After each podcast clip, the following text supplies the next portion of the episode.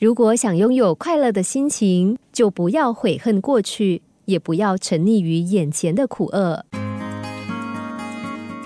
有位美丽的公主，由于择偶条件很高，因此快三十岁了还没有嫁出去。年迈的国王对此事非常着急。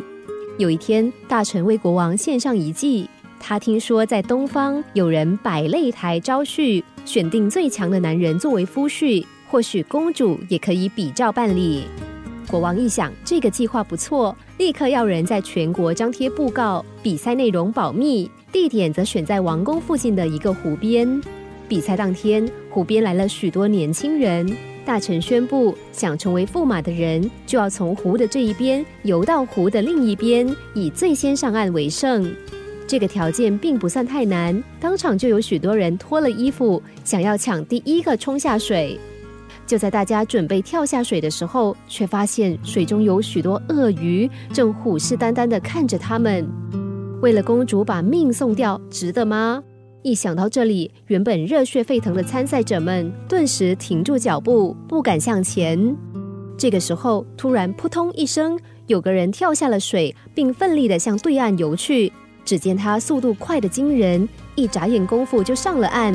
大家纷纷跑过来祝贺他，国王和大臣们也都赶过来要跟他说话。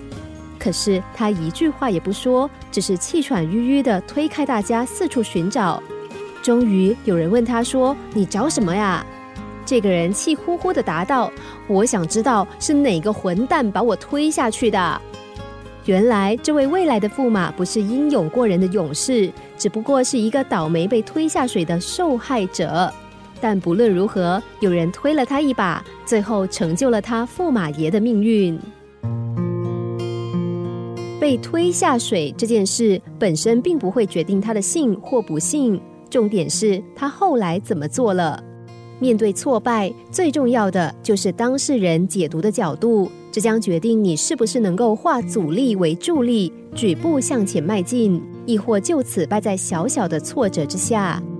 老天会赐给每个人不同的人生转泪点，他们的存在可能改变你我未来的人生。至于最后的决定是福是祸，在很大的程度上却是我们自己可以选择掌握的。你觉得自己的人生充满失败和不幸吗？千万别忘了，一个成功的人往往也是有着坚强心境的人。至于失败的人，却容易困在挫折的框框里作茧自缚。人生中许多所谓的烦恼，到底是不是庸人自扰，也值得我们回过头好好想想。